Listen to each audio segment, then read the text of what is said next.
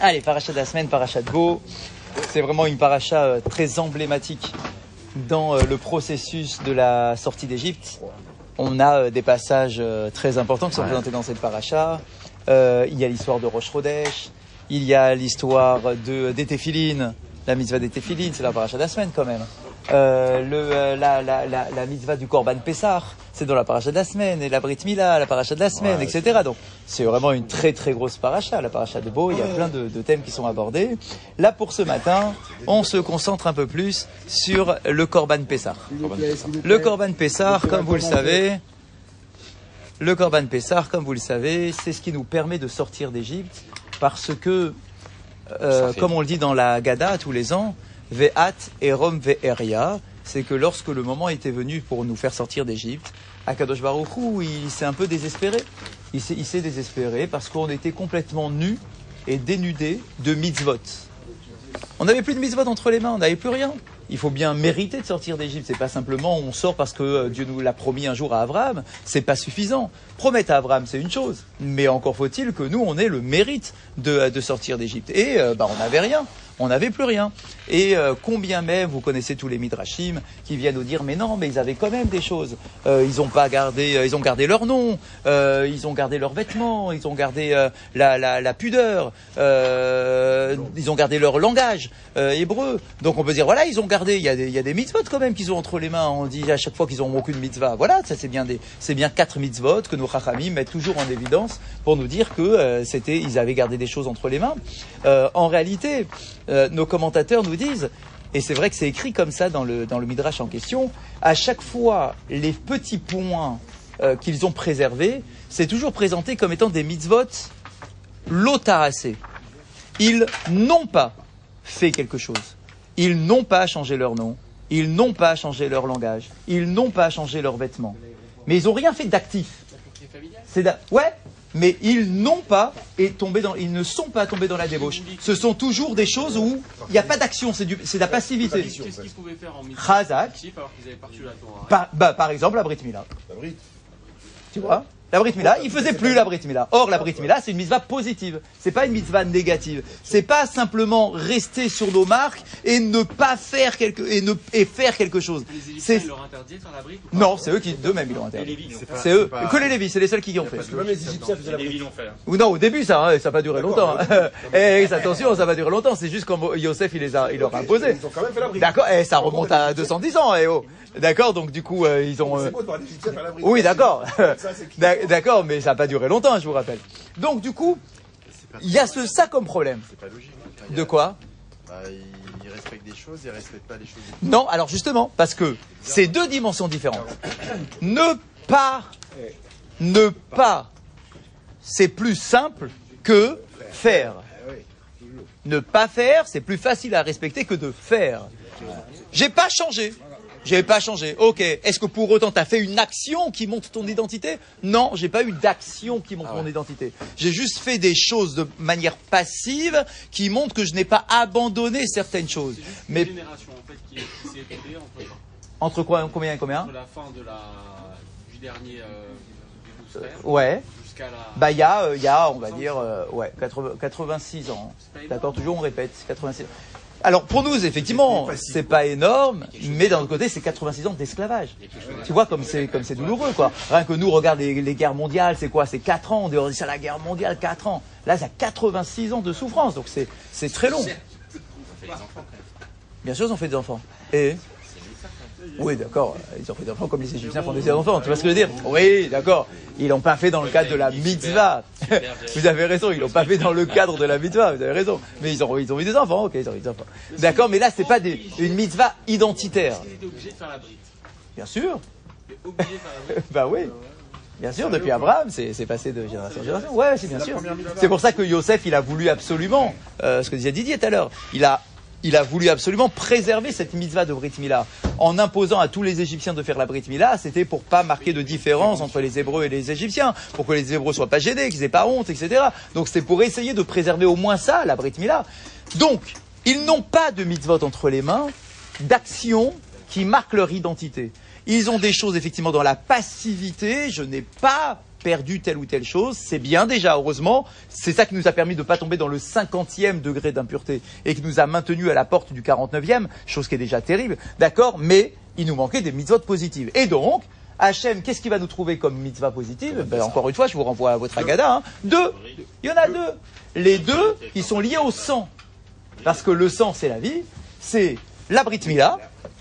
Et vous pouvez pas sortir si vous ne faites pas la Brit Mila. D'accord? Et deuxièmement, le Korban Pessah. D'accord Donc on voit ici qu'on va avoir deux mitzvot très emblématiques. C'est pas des petites mitzvot, c'est des mitzvot où il va avoir du courage, ce qu'on appelle de la Messerut Nefesh. Premièrement, être capable de faire sa Brit Mila, alors qu'on parle ici d'adulte, un peuple adulte, etc. C'est pas de la rigolade. D'accord Le sang de la Brit Mila et le sang du Korban Pessar, c'est-à-dire prendre le dieu des Égyptiens, le prendre devant leurs yeux, de le tuer, d'en faire des grillades. Ça sentait dans tout le pays, des grillades, etc.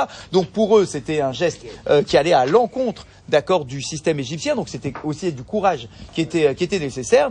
Et donc, ce sont les deux sangs, comme on le dit, je vous rappelle, euh, Bedamaïr.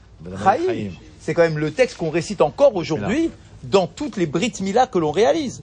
D'accord Quand on fait une Brit Mila aujourd'hui et qu'on fait le kidouche de la Brit Mila, d'accord Dans la nomination, on dit Bedamaïr Chaï, tu vas vivre par tes sangs. Et les sangs dont on parle, c'est les sangs du Korban Pessar et les sangs de la Brit Mila. Donc on rappelle aujourd'hui, quand on fait la Brit Mila à un enfant, euh, 3000 ans après cette histoire, on rappelle que c'est grâce au sang du Korban Pessar et le sang de la Brit Mila que nos ancêtres ont, gardé leur, ont retrouvé leur identité et qu'ils ont mérité de sortir d'Égypte. D'accord? Donc tout ça, c'est vraiment capital. Une fois qu'on a rappelé ça, on focalise un petit peu pour ce matin sur le Korban Pessar. Il y a énormément de choses à raconter sur le Corban Pessar, mais là, encore, on focalise un peu plus sur le thème de ce matin, où on nous dit comme ça, comme vous le savez, il est écrit dans la paracha qu'on va lire ce Shabbat, Veretzem lotish beruvo. Qu'on a une obligation de manger la viande, la chair du Corban Pessar, ça on connaît tous, qu'il faut le faire avant Chatzot, on connaît tous, d'accord, pour sortir d'Égypte dans des bonnes conditions au petit matin, etc., on connaît tous. Mais il y a quand même écrit dans cette paracha qu'en mangeant la chair, la viande du Corban Pessar, qui était grillée, on avait une obligation, ou plutôt une interdiction, de briser les os. Ah. Tu dois manger la chair et faire attention à ne pas casser les os. C'est écrit dans la Torah. Tu dois le manger sans casser les os. Et bien évidemment, bah, il faut qu'on comprenne pourquoi on n'a pas le droit de casser les os. Et c'est quoi cette histoire de casser les os Pourquoi il faudrait casser des os D'accord Parce que si la Torah me dit tu ne dois pas casser les os, ça veut dire que l'élan naturel de l'homme, ça serait de casser les os. Et la Torah vient nous dire ah non, bon, bon, bon, il faut pas casser les os. C'est comme, c'est toujours comme ça qu'on doit réfléchir. Quand la Torah nous présente un interdit, c'est qu'il y aurait place à faire la chose, mais que la Torah ne veut pas qu'on le fasse. D'accord? Donc la question c'est pourquoi on aurait cassé les os, d'accord, de cette viande que l'on euh, que l'on mange du corban Pessah? De quoi, de quoi Non, quand c'est la Torah qui, là c'est la Torah qui parle. Hein. Là c'est le passage de la Torah. Toujours, quand la Torah t'interdit quelque chose qui semble un peu euh, un peu anodin comme ça, pourquoi on a besoin de me dire il faut pas casser les os, c'est que tu aurais pu en arriver de toi-même naturellement à casser les os en mangeant cette viande, et la Torah vient te dire attention, je veux pas que tu casses les os. Ah, pourquoi je veux pas que tu casses les os? Qu'est-ce qu'il y a si je casse les os? C'est quoi le problème? Le, le Sefer Achinour, qui est un des grands euh, piliers de l'étude des parachutes et des mitzvot, euh, vous savez que le Sefer il, euh, il fait la présentation de toutes les mitzvot de la Torah dans leur ordre d'apparition et en faisant un commentaire, une explication sur la mitzvah en question. Très intéressant, ça existe en français, je vous conseille largement. Et, donc, voilà ce qu'il écrit. Dans la mitzvah numéro 16, c'est la mitzvah numéro 16, il est écrit kavod melachim. Il nous dit, des fois l'être humain, lorsqu'il mange de la viande, et qu'il mange comme ça des grillades, et qu'il a la chair avec les os, puisque c'est comme ça qu'on doit le manger, avec les os et tout ce qu'il y a dedans, etc., eh bien, des fois, on a le réflexe comme ça de manger, manger, manger, et quand tu arrives à l'os, de casser l'os tellement tu l'as, euh, tu l'as rongé, grignoté, etc. Peut-être pour en prendre un peu de de, de, de, moelle, etc. D'accord, un peu ce qu'on peut faire avec du poulet ou avec des quand tu manges des grillades, comme ça, tu, tu, tu grattes les os comme ça au bout, au bout, au bout, et il nous dit, ce n'est pas d'un comportement d'un prince ah que de ronger les os et de casser les os pour en manger les moindres miettes de viande ou de moelle qu'il peut y avoir à l'intérieur. Et le Sefer Achinour écrit Kiklavim, comme des chiens. Un chien, ça casse un os. Un chien, ça va aller chercher la moindre miette de viande. Mais un prince, la, la grandeur du prince, c'est qu'il mange, et même s'il en reste un peu sur son os, il va pas aller ronger l'os. D'accord Il est riche, c'est un prince. Parce qu'il est bien éduqué. Et donc on nous dit, l'oyaot la sotkacha, c'est pas joli pour un prince de manger comme ça. Or, au moment de la sortie d'Égypte, on, évolue dans notre statut. On était esclaves et on nous rappelle qu'on est des bénémélachim, que nous sommes des fils de rois. Le roi, c'est Akadosh Baruch et nous, peuple d'Israël, on est des fils de rois qui himent les raniers haram haareevim, ceux qui rongent les os, ceux qui en risquent, ceux qui risquent d'en arriver à casser les os pour manger toutes les miettes, ça c'est les pauvres qui sont affamés, qui n'ont pas beaucoup de quantité, alors du coup ils mangent tout ce qu'ils peuvent trouver sous la main. Ve'alken, mitrilat boenu liyot segulat kol haramim. Et le jour où on est formé en tant que peuple, que peuple d'Israël, qui a une singularité au sein des autres nations, qui porte la connaissance de Dieu, Mamlechet Kohanim, une nation de prêtres parmi les autres nations, Vegoy Kadosh, et un peuple de sainteté, ou Vechol Shana Veshana Beoto Azman, Raoui Lanu Laasot Maasim Amarim Banu Amarala Hagdola, Sha'alenu Ba Beotashara. Et donc il fallait tout de suite marquer la fin de l'esclavage. Tu n'es pas un malheureux qui n'a plus rien à manger, etc. Tu es en train d'acquérir ton titre de prince maintenant, veille de ta sortie d'Égypte, au moment où il y a Makat Bechorot, la mort des premiers-nés, que l'Égypte s'effondre, eh bien là, tu apparais dans le- sur la scène des nations comme étant porteur de quelque chose, d'une kedusha, d'une grandeur, euh, d'une spécificité, d'une... tu es le prince, tu es le fils de Dieu. Et donc à ce moment-là, c'était hors de question de laisser ce peuple qui est tout juste hein, sorti de l'esclavage, continuer à manger comme un esclave qui se jette sur de la viande, d'accord, tu manges avec classe, avec largesse, et donc même s'il reste un peu de viande, alors on sait qu'il ne faut pas non plus euh, avoir de la viande à jeter euh, du Corban Pessar, mais on se comprend, tu ne ronges pas l'os, et tu en arrives pas à briser un os pour manger chaque miette de cette viande. Et le Sefer Achenour nous dit, et tous les ans, à la date anniversaire de la consommation de ce Corban Pessar, donc nous, à Pessar tous les ans, eh bien la Torah nous rappelle, et c'est effectivement la halacha, que quand tu manges le Corban Pessar, alors nous on n'a plus le Corban Pessar, mais à l'époque du Beth Amikdash, où ils avaient encore le Corban Pessar, eh bien ils devaient avoir le même comportement de prince comme les enfants d'Israël la veille de la sortie d'Égypte, où ils devaient avoir ce comportement de prince et montrer par notre comportement de toute la soirée du Seder, en particulier en mangeant le Corban Pessar, qu'on a, on est comme des princes. On est accoudé lorsqu'on mange, on a les verres de vin, on a le machin, d'accord, tout ce qui monte Béné Melachim, d'accord, que nous sommes des princes.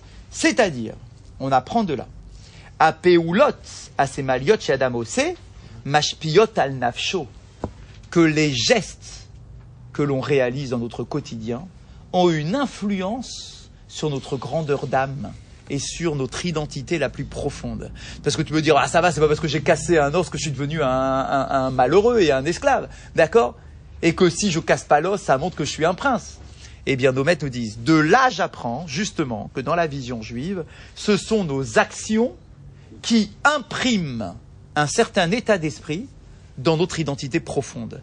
Donc, plus que tu vas manger avec classe, d'accord, et avec largesse, et que tu n'es pas en train de grignoter ton os comme ça, eh bien, ce geste-là va avoir une influence sur notre façon d'être et notre façon de ressentir les choses.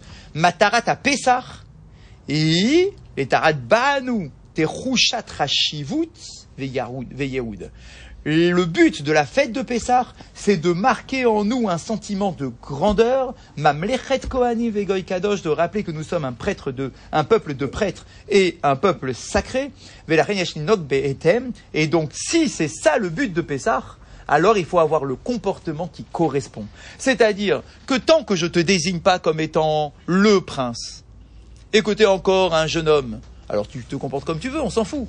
Mais à partir du moment où je te mets le costume de prince, tu dois absolument avoir le comportement qui va avec. D'accord? Ce n'est pas l'esprit qui a une influence sur les gestes, d'après la Torah, ce sont les gestes qui ont une influence sur l'esprit. C'est comme ça que nous, on réfléchit. Et donc, ce n'est pas une approche philosophique, où on, pour ça que je viens de dire, ce n'est pas une approche philosophique, où on dit que si tu as une bonne pensée, tu auras de bonnes actions. Dans la Torah, on dit l'inverse. On dit si tu as une bonne action, tu auras de bonnes pensées.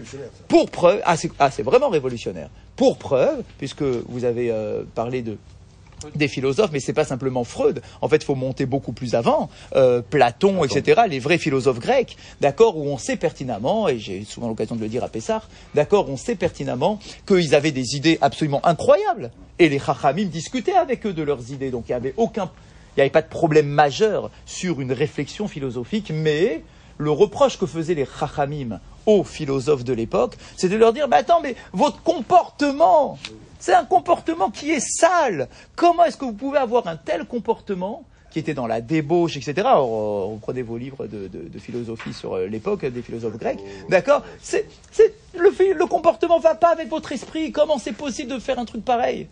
Et il répondait, mais attends, mais notre esprit c'est notre tête. Oui. Notre comportement, c'est notre corps. Et donc, il n'y a pas de nécessité d'avoir une influence de notre esprit sur nos actions.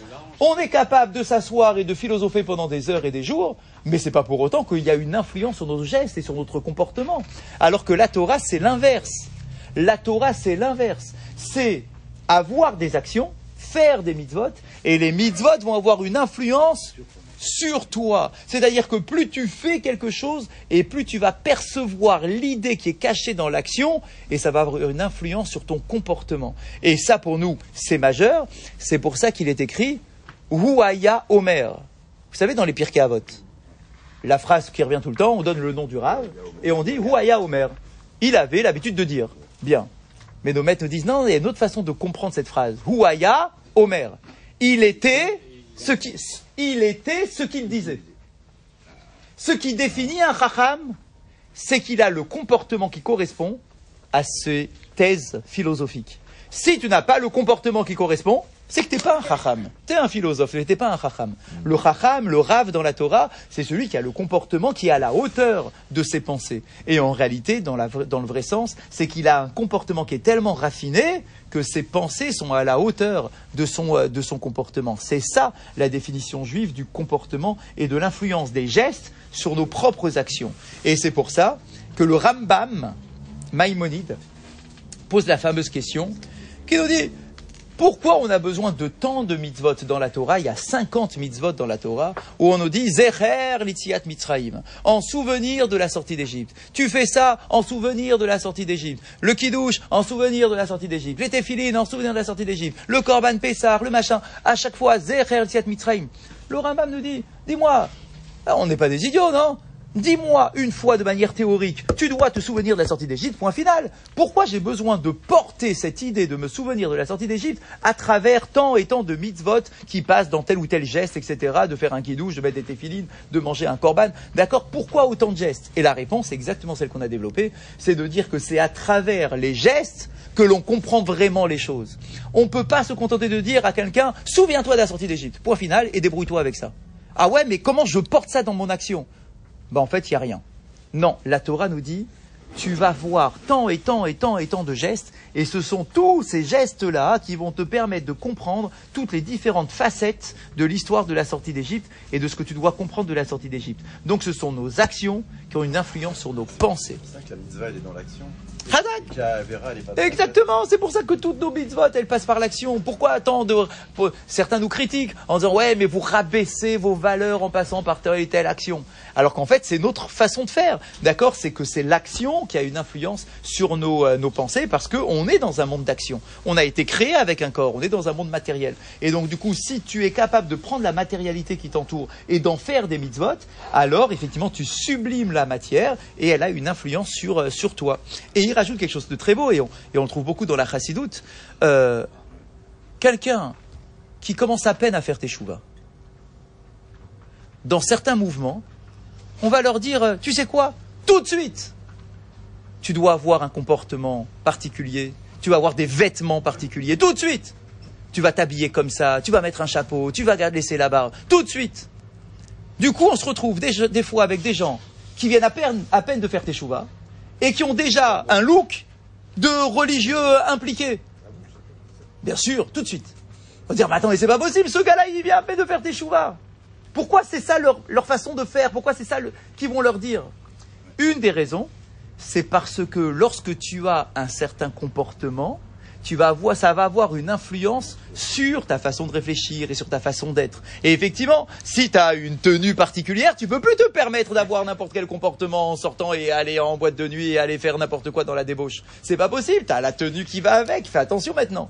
Eh bien, quelque part, c'est ça l'idée. C'est que un certain, un certain comportement Khazak, mets un talit katan tout de suite. Mais attends, mais quoi Je mets un talit katan tout de suite? Le talit katan, c'est pour les gens qui sont déjà bien impliqués. Non, parce que le talit katan, quand tu vas le voir autour de toi, il va avoir une influence sur toi. Mets tout de suite une kippa sur ta tête. Ça va avoir une influence sur toi. Tu peux pas faire n'importe quoi. Eh bien, l'idée majeure, c'est ça. C'est que l'action, elle a une influence sur nos, sur nos pensées. Et donc, on casse pas les os, parce que casser un os, c'est un comportement qui n'est pas noble. Et nous, on veut que tu aies un comportement noble immédiatement. Et ensuite, tu auras, tu auras les idées qui correspondent. C'est pour ça que la mauvaise pensée, c'est pas une aberration. Exact. Parce que Akadosh Baruch Hu, il ne, il ne peut pas les valider.